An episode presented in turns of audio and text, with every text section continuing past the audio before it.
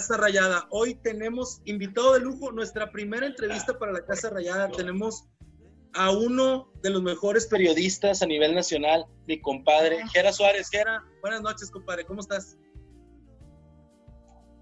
¿Qué tal, mi querido Raúl, Omar? Qué gusto saludar a toda la banda que sigue alienta la Casa Rayada donde va. Oye, favor que me haces eso de que los de los mejores a nivel nacional, pues preséntamelo porque también quisiera conocerlo, güey. Compadre, soy un ferviente admirador de tu trabajo y lo sabes, te lo he dicho en repetidas ocasiones. Este, aparte de ser un gran periodista, eres un, gran ser humano. Este, compadre, para la gente que no sepa, porque yo creo que todos te ubicamos aquí en Monterrey, pero tú no eres regio de nacimiento, eres por adopción y por convicción. Pero naces en Mérida, compadre. Sí, así es, compadre. Yo soy de, de, Yucatán. Tengo aquí 17 años. De hecho, me tocó llegar justo para ver el campeonato de pasarela. En ese mismo semestre llegué aquí a Monterrey. 2003, claro. Llegué aquí el 23 de enero del 2003. Y pues Digo, no es que yo me cuelgue medallas, ni mucho menos, ¿no? Pero yo empiezo a ver títulos y títulos y títulos y. O sea, me, me, gustó mucho. O sea, yo soy un fiel enamorado de lo que es la cultura regiomontana. Yo cuando tenía un año vivía acá. Mi familia de una otra forma siempre estuvo ligada a Monterrey y siempre veía la ciudad como que con, un, con una, una, mística distinta. Y cuando llegué aquí a vivir, simplemente lo, lo reafirmé. Yo soy fan, amante del fútbol regiomontano. Oye, compadre, y luego, fíjate, llegas, pero ¿por qué Monterrey? O sea, ¿por qué llegar a Monterrey? Porque llegas a estudiar en la Facultad de Comunicaciones de la Universidad Autónoma de Nuevo León, pero ¿por qué Monterrey? ¿Por qué en otra ciudad? ¿Por qué aquí? Porque mi familia siempre estuvo ligada de una u otra forma aquí a la, a la ciudad. Mi papá, por ejemplo, estudió la maestría en la Autónoma de Nuevo León. Mi mamá estuvo trabajando mucho tiempo en una empresa, estando ahí en Mérida, cuya base está aquí en Monterrey. No voy a decir cuál para no hacer la mención, el gol gratuito. No, compadre. No, no, no, no, ¿para qué? ¿Para qué? Entonces, eh, me tocó venir, por ejemplo, pasó una Navidad acá, un año nuevo, y yo veía la ciudad y la verdad es que me encantaba, ¿no? Entonces, yo originalmente me iba a Puebla a estudiar porque ahí tengo familia directa. Pero me dice mamá, ¿sabes qué? No, ¿por qué no Monterrey con la condición de que vas a vivir solo? Y yo, pues vámonos. Oh, yo tengo aquí 17 años, 17 años, y la verdad no, es la, de las mejores decisiones que he tomado en mi vida. O sea, llegaste de 10 años, compadre, a Monterrey. ¿Qué te sirvo, güey? ¿Qué te sirvo? Llegué aquí de 18 primaveras, 18 años. No, pues, estás, estás chavo todavía. ¿Y qué tan difícil fue la, la adaptación para de vivir en Mérida este, ¿Cuántos son de familia? ¿Qué, tanto, ¿Qué tan difícil fue adaptarte a cambiar acá a Monterrey? Porque es una vida completamente diferente. El ritmo que se vive en Mérida es 360 grados. Bastante, bastante diferente. La verdad es que no batallé. Yo pensé que iba a batallar más, pero no, no, no, no. Yo creo que el hecho de estar viviendo solo me hizo hacerme la idea de que iba a tener que adaptarme rápido y la verdad es que no sufrí. O sea, de repente digo, muchos futbolistas llegan, no, es que hay que adaptarse a la ciudad chingados te puedes adaptar rápido. Yo la verdad no, no batallé nada, la verdad. Como me gusta mucho la ciudad con más razón. Yo cuando llegué aquí yo vine a estudiar, pero yo entré a estudiar hasta el 2004, o sea, estuve un año trabajando, hice de todo en ese año, fui mesero, trabajé en una farmacia, trabajé hasta vendiendo tiempo aire para Televisa, digo, nunca me pagaron ni madre, pero ahí fui hasta auxiliar de herrero, hasta auxiliar de herrero, o sea, hice todo un poquito. No manejé un Uber nada más porque no tenía carro y no sabía manejar, pero si no, capaz sí me No había Uber, compadre, en ese tiempo. Pues hubiera sido precursor, compadre. Oye, ahorita que mencionas auxiliar de herrero, a ver si me haces una recomendación de unas chambitas que traigo, que traigo pendientes, Seas mamá, Es que este güey, bueno, ahí, ahí donde ves Omar, güey, que parece que tiene kinder truncos y estudió, es arquitecto. No, no, no, no. Aquí andamos y le damos. Oye, no, pero a ver, bueno, estudiaste la... ¿Cómo?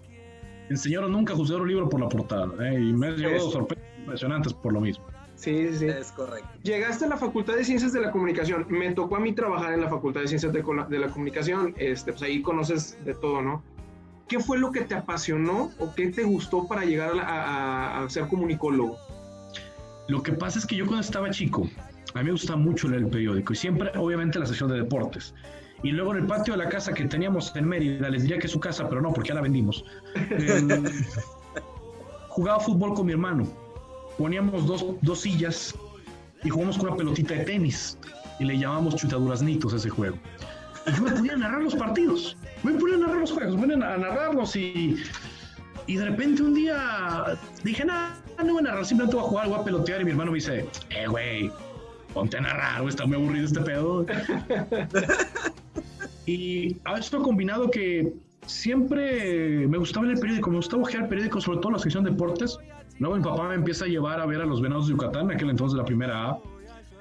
Y me daba muchas ganas de ver el periódico al día siguiente, lo que sacaba de del partido, ¿no? ¿Qué decían los jugadores? ¿Qué, es, qué, qué, es, qué se escribía en la crónica? Y siempre, siempre, y estoy hablando de cuando tenía, estaba en secundaria incluso, ni siquiera en la prepa, en la secundaria. Entonces es cuando yo empiezo a investigar y digo, pues comunicación, pero yo, a mí me encanta mucho la aviación. Yo quería estudiar para ser piloto aviador. Y de repente vi lo que costaba la carrera y pues me aterrizaron, ¿no? Porque en uno y la mitad del otro. Y dije, pues, para ser cronista deportivo. No, pues entonces hay que estudiar comunicación. Y pues dije, pues va en comunicación. Y la verdad es que sí encontré como. Encontré mi lugar en el mundo. Me apasiona escribir, me apasiona leer, me apasiona el fútbol, eh, todo lo relacionado a la comunicación, al periodismo y sobre todo el periodismo deportivo. Digo, no me molestaría de un día trabajar para cubrir de seguridad, por ejemplo, locales. Tiene lo suyo, ¿no? Pero pues estamos hablando ya de 15 años de ininterrumpidos como periodista deportivo, haciendo todo un poco y trabajando en prensa, en radio, en televisión, en internet. Oye, ahorita que dices que eso de leer, tú eres un asiduo este, aficionado a la lectura de, libros muy relacionados con el fútbol. He visto, eh, para todos los que te seguimos en Instagram, nos hemos dado cuenta que, generalmente o sea, publicas o que has leído o alguna portada. ¿Cuál ha sido tu libro que dices, este libro deportivo me cambió la perspectiva, me cambió, a lo mejor no la vida, pero te hizo como una reflexión o te dio un apasionamiento, te llegó más? Fíjate que es una muy buena pregunta porque yo no podría decir que un libro me cambió o no. A mí, por ejemplo, no me gustan mucho los libros que son de, autoayuda y eso, la verdad. Por dos. Eso de que me estén diciendo, párate todos los días al, espejo y di que eres una chingonada. o de que salud, párate y saluda al sol. No, no, no, a mí esas mamadas no me gustan. Pero por, por, por, lo de no me gustan, no. Yo prefiero más leer novelas, eh, leer historias. Porque a mí me gusta, me gusta mucho imaginar y a mí me gusta mucho escribir crónicas, entonces por eso me, adapté más al estilo de, la, de, leer más novelas. Pero con respecto a tu pregunta, yo creo que el efecto Simeone, pues un libro de habla de liderazgo, de cómo el cholo aplica su, su forma de vida, su filosofía de vida a, a, la dirección técnica. El libro es muy, muy bueno pero es, yo creo que se puede ser una excepción, pero yo prefiero más leer novelas, me gusta más leer historias, porque incluso me sirven hasta para abstraerme un poquito lo que es en mi día a día. Convivo todos los días con el deporte, de repente, pues llegas a la casa y lo que a veces lo que menos quieres es ver deportes, ¿no? Claro. Entonces agarro y prefiero leer eh, otro tipo de libros. Por ejemplo, ¿cuál es tu libro, tu libro favorito, compadre? Así en, en general es uno que se llama, es un súper desconocido. No, no esperen escuchar alguna mamada tipo Pablo Coelho. No, no, no, yo no leo eso. Eh, me gusta mucho, es uno que se llama El, ascenso de Dimión. Es una, es una novela de ciencia ficción, escrita por un tipo llamado Dan Simons. Buenísima, buenísima. También me gusta mucho un libro que se llama MEG, M-E-G, escrito por Steve Alten. O sea, me gusta mucho lo que es la ciencia ficción porque te digo, me distrae un poquito de lo que es mi cotidianidad en cuanto al trabajo. Yo los podría recomendar, son, son muy buenos y forman parte de una saga de, de libros, de, de, historias. Me, muevo más por ese lado. Yo leí eso, es en cuanto, en cuanto a libros. En cuanto a cine, películas, que me imagino que también, al te gustarte la ciencia ficción, debes de tener algún, alguna saga este, preferida, ¿no? Me gusta mucho Star Wars, me gusta mucho la película de Día de la Independencia, que es viejísima. La de Señales de Mel Gibson. Ah, muy buena. Eh, sí, es buenísima, es buenísima. Pero me gusta mucho este tipo de películas y obviamente las animadas. A mí me encantan, por ejemplo, las películas de Disney. Eh, hay, hay, dirás, pinche vato de 36 años viendo. A mí me encantan, eh, no sé, la que tú, la que tú quieras, la que tú quieras. A mí las puedo ver una y otra y otra vez. De hecho, yo cuando entro a Netflix, por ejemplo, me gusta ver más series animadas. Muchos se van con la serie de... Te voy a decir una cosa. Yo no he visto The Last Dance. No me, no me ha... No me llamó la atención verla y todo el mundo anda mamando con eso y dale, y dale, y dale. La verdad, yo sé que voy a sentarme un día a verla, tarde, tarde o temprano, pero yo prefiero por lo mismo desestresarme. Me pongo a ver Archer, Bojack Horseman, Big Mouth, eh, eh Desencanto. Eh, está bien, estoy viendo ahorita uno, por ejemplo, que se llama El Vacío, la que dice, son series animadas, y todo eso son caricaturas, pero me entretienen. Algún día veré The Last Dance y empezaré igual a andar de mamador en redes sociales con, con esto, pero mientras tanto yo prefiero en mis tiempos libres precisamente abstraer un poquito de lo que es mi trabajo.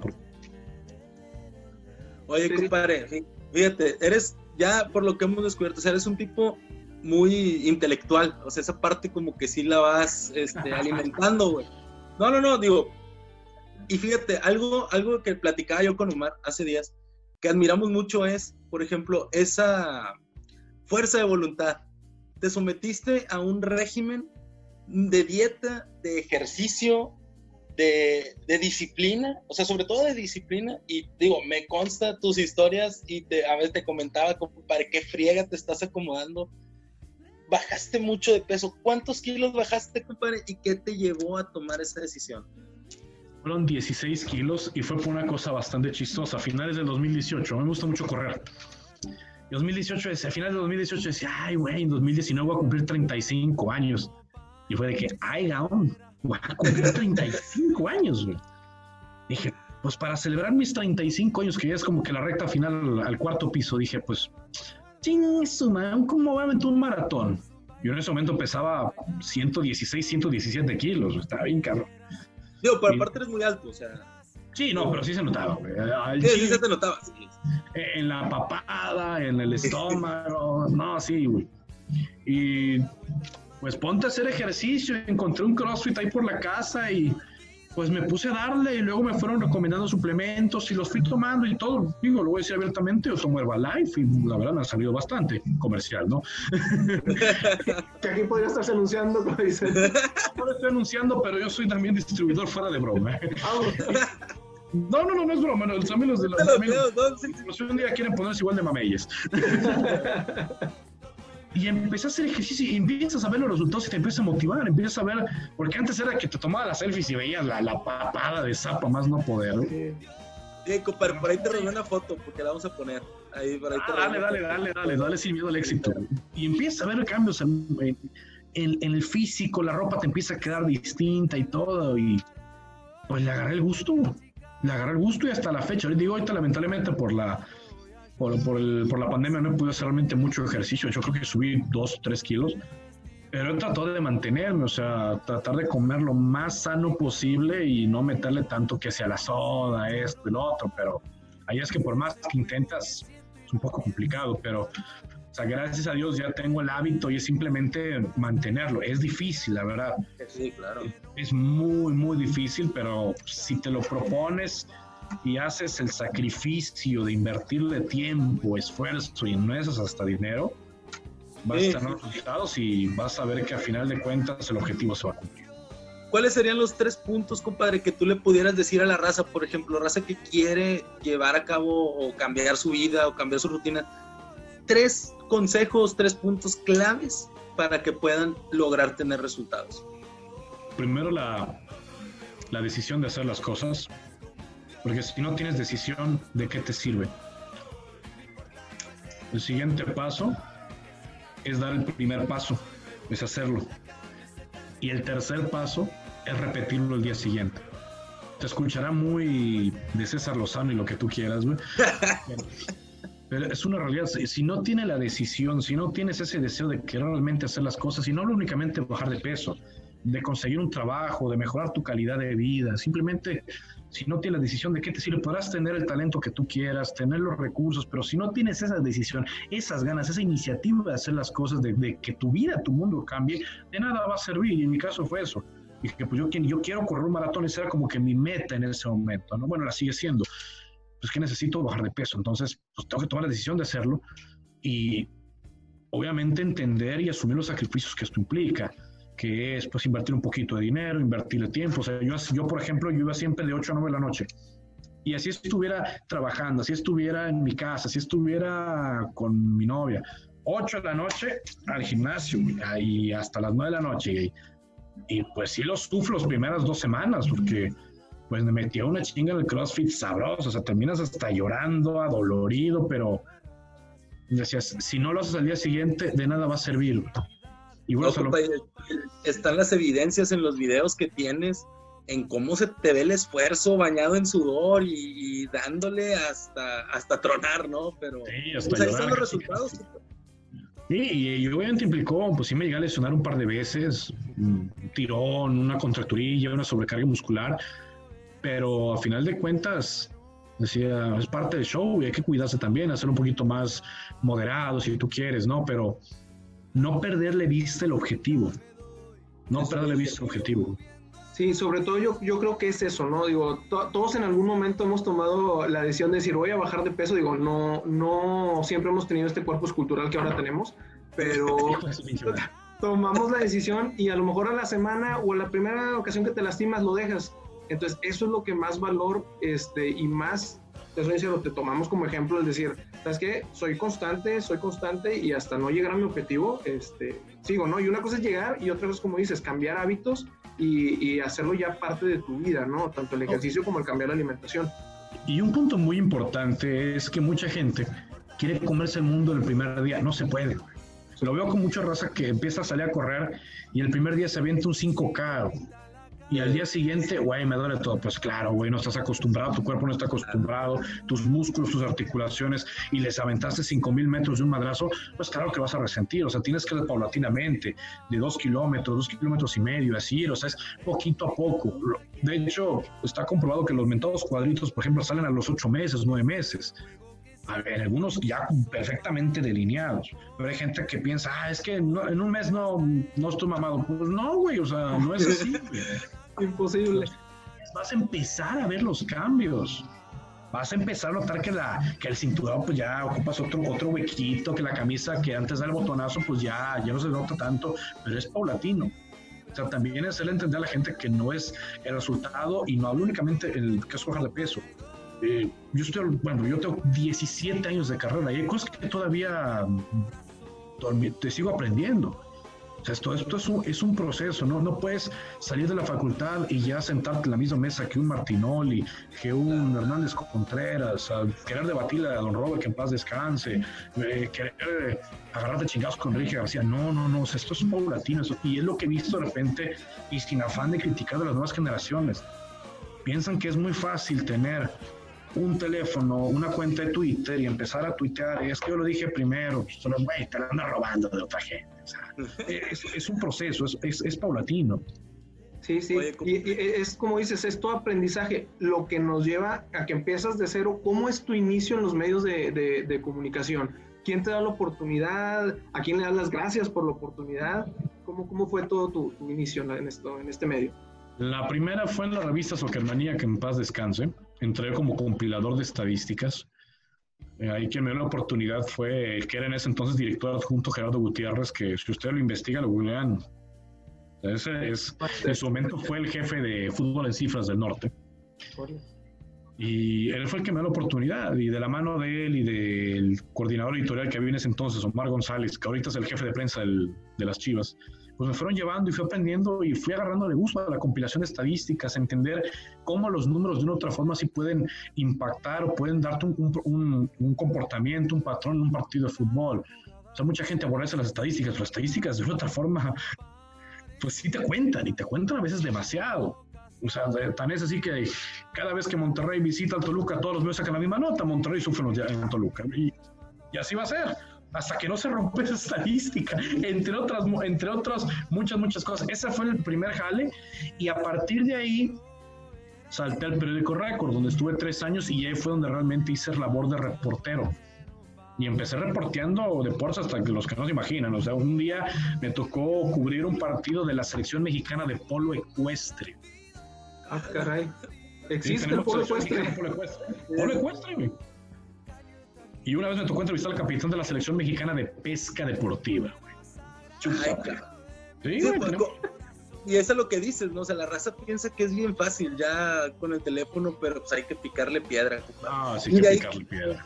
De ahí, ¿cómo llegas ya al, al, fútbol? O sea, ya ligado al fútbol directamente, ¿cómo es que fuiste evolucionando en ese camino?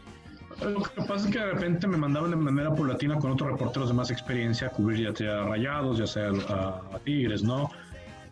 Para que vas también a veces seguir aprendiendo y ya de repente te sueltan una conferencia de prensa muy sencilla o una, una firma de autógrafos, como que te vayas empapando, vayas conociendo un poquito más el entorno y demás. Pero fue en el 2009 cuando a mí me dan de lleno la, la fuente de rayados justo cuando llegó Bucetich, fue cuando me dijeron, tú te vas a encargar de todo lo que pasa en Rayados. Si va algo de Rayados, la culpa va a ser tuya. Ay, cabrón. Son responsabilidades muy fuertes, porque estás hablando de los dos equipos de la ciudad. Entonces, pues me fui metiendo, me fui, me fui metiendo. Lo que, que, considero yo que fue como que la punta que dijeron, dale, ya está listo para dar una fuente. Cuando llega Osvaldo Martínez, pues me puse a investigar y a hacer llamadas y Kiko, y, y el teléfono a Osvaldo y le marqué y me contestó. Y lo entrevisté y habló, el vato habló así, ya estoy casi arreglado con el Monterrey, hablé con Luis Miguel Salvador. Ah, el vato me soltó sopa más no poder y obviamente pinche portada, ¿no? Sí, claro. Y me acuerdo mucho porque esa vez el Norte también sacó una entrevista a Osvaldo, pero una entrevista que le dio un medio paraguayo ni siquiera fue de, ellos, fue una entrevista medio paraguayo. Y nosotros, pum, al día siguiente salimos con, en exclusiva para récord, Osvaldo Martínez dice, voy para Monterrey, pum, madrazo, Fue cuando me dijeron, vas para Rayados, vas para Rayados. Y a partir de ahí no solté la fuente hasta que me, fui de récord en el 2012. O sea, tres años cubriendo la fuente de Monterrey, pues me, empapé tanto el equipo y le fui a estar tomando cariño. Dirán, prensa amiga, pero no, no. Pero sí suele ser muy crítico, compadre. O sea, sí, sí eres uno, uno de los periodistas que sí eres muy crítico, tratando siempre de, de obviamente, mantener la línea y ser, eh, no, no caer en el chicharroneo, como se dice, sino siendo crítico y siendo objetivo realmente. Pues es que siempre he pensado que no te puedes casar tanto con un club, o sea, o con un color, o con una institución. Digo, ahorita se puede escuchar un poco contradictorio porque estaba haciendo el streaming de los rayados, ¿no? Narrando los juegos y todo. Pero entendiendo que una cosa es el streaming y la otra es mi trabajo en el canal. Entonces, si el equipo jugaba mal, yo decía, hoy el equipo jugó pésimo, hoy falló en esto, en esto, en esto. Y lo decía al aire, y lo decía en tele, y lo decía en la radio.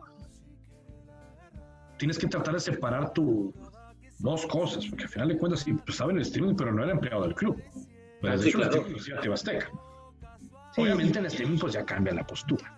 Y eso, la verdad es que sí tengo, sí le tengo simpatía al equipo. No lo puedo ocultar y creo que sería un cinismo de mi parte querer decir que no. Sí le tengo simpatía a Rayados. De hecho, le quiero mucho a Rayados. Lo quiero mucho. Es un club por el cual aprendí, eh, pues fue mi primera fuente formal, por decirlo de una forma, de un club de primera división. Y sí me dolía cuando el equipo perdía. Y me daba gusto cuando el equipo ganaba. Y me daba mucho más gusto cuando el equipo le pegaba a Tigres en un clásico. Y, sí, es una realidad, no, no, lo voy a negar. Pero son cosas que uno se guarda para. Claro, para uno. Sí, ¿no? y, y, todo eso, todo eso de, de la seriedad y, como dice Raúl, el, no, no tener una tendencia en tus comentarios hacia el equipo. Cuando hay que criticar, se critica. La gente, nosotros lo, lo, percibimos, nos damos cuenta. Y eso es parte de lo que uno como aficionado, este, como este seguidor tuyo, este, esos son el, tipo de cosas por las que uno confía en, en algún comentario tuyo, en, en, en, alguna crítica, este, sabiendo que siempre es ecuánime, que siempre es eh, respetando lógicamente eh, tu, tu, tu, trabajo, respetando, respetando tu imagen y respetando al club, ¿no? Entonces, esa es una de las cosas que uno admira, eh, admira en ti, admira de, de tu trabajo. volviendo, volviendo a tu trayectoria, ¿qué ha sido de alguna entrevista, ¿qué, ¿qué, experiencia has tenido la más gratificante que te ha dejado estos años de carrera? Híjole, decir me quedo con esta, con esta, con esta sería sería difícil porque me, he hecho diversas entrevistas en distintas eh, situaciones, en distintos momentos. Me ha tocado ver gente llorar, me ha tocado gente confesar que te está divorciando o que padeció una enfermedad. Entonces decirte, me quedo con esta, con esta, yo creo que sería eh, justo una de las que más recuerdo, por ejemplo, una que le hice a Suazo en su momento, que Suazo confesó que por decir una forma era dos, dos personas a la vez. En la cancha era un monstruo, pero en la casa era una persona sumamente tranquila como cualquier otro. Eh, una que le hice, por ejemplo, al, al turco en su primera en su primera etapa, ¿no? Entonces, hay, hay varias. Una que le al Kikín Fonseca, que hasta mis jefes dijeron, güey, lee la entrevista y hasta sientes pena por el Kikín, o sea, lejos de criticarlo, te da, te da hasta, te, quieres llorar, o sea, han sido muchas, han sido muchísimas, y la verdad, yo me quedo con lo que me han dejado todas, todas, todas, todas, todas, porque he aprendido a preguntar, a saber formular preguntas, a escuchar mejor las respuestas y de esas respuestas hacer mejores preguntas. De todas, no puedo decirte una sola porque de todas he aprendido. Compadre, ¿a quién te gustaría del medio futbolístico nacional, internacional, a quién te gustaría entrevistar? Que te dijeran, elige un jugador para sentarte en una mesa y tener una entrevista con él. Te vas a reír porque cualquiera diría Cristiano Ronaldo y Messi. Y yo me iría por Andrés Iniesta. Me gustaría platicar con, con, Iniesta. Iniesta es un genio. Sí. Ingenia, Iniesta es, perdón, el verdadero maestro para mí de la época dorada de Barcelona. No, no sin hacer menos a Messi. Messi es un crack y lo admiro enormemente. Pero Iniesta es el cerebro de ese equipo. Sí. Iniesta, es un crack. Y yo creo que lo que te diga, incluso me gustaría saber qué opina el fútbol mexicano. Si realmente ha visto fútbol mexicano, si ve algún jugador o algo, Yo creo que lo que, lo que te diga Iniesta va a dar de qué hablar tarde o temprano. Iniesta sería muy bien, Fíjate, no, no me esperaba esa respuesta, pero muy buena. Sí, como, como dices, todo el mundo te dice Cristiano o Messi, ¿no? Pero lo de Iniesta sí, totalmente de acuerdo. El cerebro detrás y tan así que cuando él se va, los resultados no son los mismos para el Barcelona. Sí, de hecho. Bueno, y claro que me encantaría un día platicar con él, así como muchas, muchísimas personas. Me gustaría platicar un día con Rafa Márquez, que es un poco difícil para las entrevistas. Me gustaría platicar con Alejandro Sabela para que veas también. Y hablando de alguien más, más local con el famoso Pachorra, porque Sabela, mucha, muy poca gente lo sabe, pero cuando él se, cuando anuncia la salida de pasarela, los líderes del equipo hablan con Sabela y le dicen, profe, ¿qué dice? O sea, usted sí sabe, o sea, ustedes, yo sé, sabemos que con usted podemos llegar más lejos, incluso repetí lo que pasó en el 2003. Y Sabela la respuesta que les da es, no, Daniel me trajo, con Daniel me voy. yo, porque en ese aspecto yo soy ético y eso, se, y eso le reconocen los jugadores, ¿no? Tú una persona sumamente ética, sumamente correcta. Por eso también los futbolistas en ese entonces querían que se quedara don Alejandro. A mí me gustaría platicar con él también. Esa es una muy buena anécdota, compadre, para toda la raza rayada. Dale, ah, eh, hemos escuchado en varias ocasiones, este, te hemos escuchado narrar, hemos escuchado narrar goles, hemos eh, escuchado el fútbol, pero aparte del fútbol, ¿qué más te gustaría narrar? Aparte del fútbol, ah, caray, qué buena pregunta. ¿eh? Híjole. No sé. Tal vez. Fíjate, yo he narrado americano. Bueno, comentado americano. Comentado y creo que no lo hice tan jodido. O sea, pero me gustaría narrar tal vez. Tal vez béisbol y. Yo creo que eso.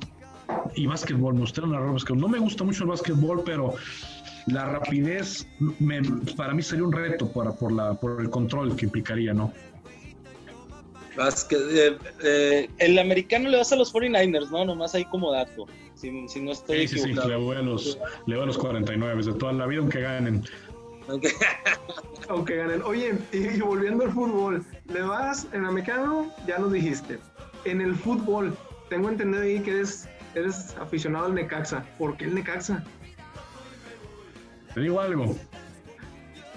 Le iba. Le iba. Ah. No abiertamente. y así te la voy a dejar, güey. Muy buena, compadre.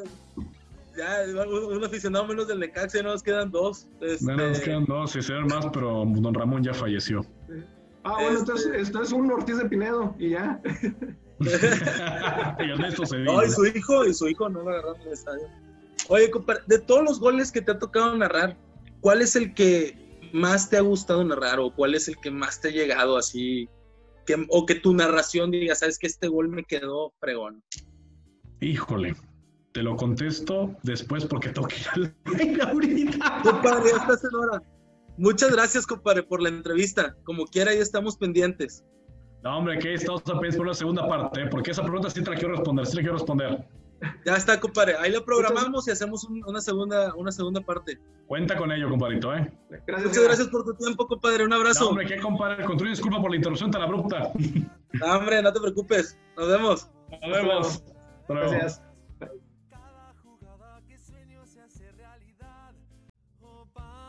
Bueno amigos, esto fue todo por hoy en este segundo podcast de